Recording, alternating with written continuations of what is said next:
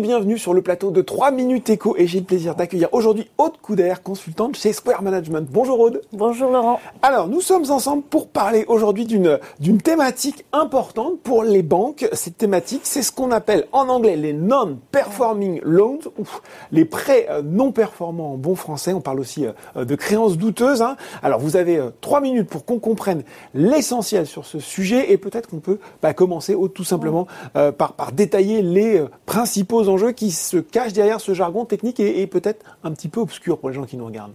Oui, alors derrière ce terme de prêt euh, non performant se cachent en réalité des clients en difficulté financière. Techniquement, on va caractériser un prêt de non performant dès lors qu'on va observer plus de 90 jours d'impayés. L'enjeu pour les banques est réel, parce que ces prêts non performants pèsent négativement sur leurs résultats et, et les contraignent dans leur capacité de financement. Par ailleurs, le taux de NPL, c'est-à-dire le rapport entre ces prêts non performants et l'ensemble des prêts de la banque, est un indicateur particulièrement scruté par le marché, les investisseurs et les agences de notation. Bon, alors, je me dis que c'est un sujet effectivement d'une importance particulière particulièrement justement en ce moment, en période quand même de crise sanitaire, crise économique aussi. Euh, et je me dis que finalement, en dehors de ce contexte, on peut se dire, est-ce que là, il n'y a pas un danger même peut-être euh, pour la solidité bancaire dans son ensemble? Alors oui, euh, dans le contexte actuel, ce sujet a une importance toute particulière. Parce que depuis un peu plus d'un an, les banques accompagnent le gouvernement français dans les mesures de, de soutien à l'économie et voilà notamment les entreprises, les prêts garantis par l'État.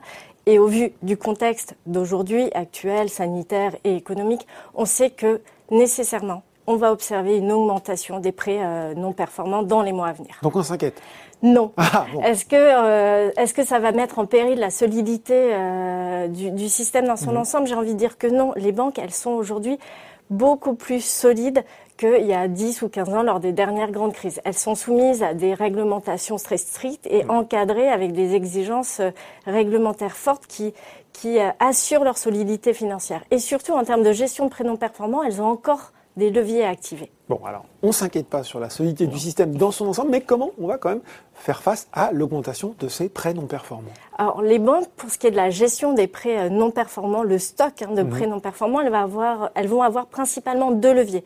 Le premier, c'est le recouvrement. Et dès aujourd'hui, elles doivent retravailler sur ce processus de recouvrement, l'optimiser, se le réapproprier pour le rendre le plus performant possible lorsqu'elles vont observer et devoir traiter une augmentation des prêts non performants. Le deuxième levier qu'elles vont sans doute vouloir activer, c'est la cession. La cession, dès lors qu'elles vont céder, elles vont alléger les contraintes qui pèsent sur leur bilan. Pourquoi c'est pas forcément une bonne idée C'est que finalement, céder ou titriser, ce n'est que transférer le risque ailleurs. Et surtout, ça pose la question de la responsabilité des banques vis-à-vis de leurs clients. Oui, c'est ça, hein, parce que, bon, voilà, titriser, finalement, on a une approche un petit peu euh, comptable du sujet, c'est normal. Euh, mais on se dit aussi que derrière cette approche comptable, il y a des gens, des gens mm. euh, dans une mauvaise phase qui sont fragilisés par la période que nous traversons. Est-ce que, finalement, là aussi, il n'y a pas un rôle des banques d'aider au mieux ou d'aider mieux leurs clients à traverser cette crise? Si, tout à fait. Et, et l'autre levier qu'elles peuvent activer, qu'elles doivent activer, c'est finalement la gestion des prêts, ce qu'on appelle sains, les prêts mmh. performants. Euh, Pour qu'ils ne deviennent pas non performants. Exactement. Et en fait, aujourd'hui, les, banques, elles ont euh, la capacité de capter ce qu'on appelle les signaux faibles. Donc, c'est les premiers signaux qui alertent sur des prémices de difficultés financières. Elles doivent tout mettre en œuvre pour mieux capter ces signaux et surtout les traiter. Les traiter, ça veut dire contacter le client, échanger avec le mmh. client et mettre avec lui des solutions sur mesure qui permettent d'éviter au client de passer au statut non performant.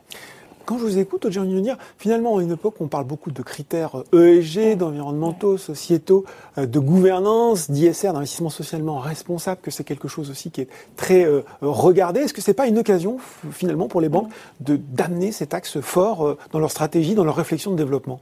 Si, moi, je suis persuadée que les banques ont aujourd'hui, comme d'autres entreprises, euh, l'opportunité finalement de participer à l'émergence du monde d'après.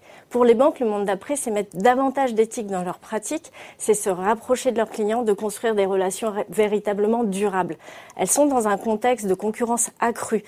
Elles doivent absolument enrichir et renforcer leurs liens avec leurs clients euh, et notamment, y compris pendant les périodes de difficulté que rencontrent leurs clients. Et ben voilà, renforcer le lien avec le client, c'est peut-être la conclusion hein, voilà, de, cette, de ce trois minutes. Euh, en tout cas, vous avez rendu le sujet euh, beaucoup plus concret, j'en suis sûr, pour, pour nos auditeurs. Merci beaucoup, Aude. Merci, Laurent. 3 minutes éco, c'est fini. On se retrouve très bientôt pour un nouveau numéro.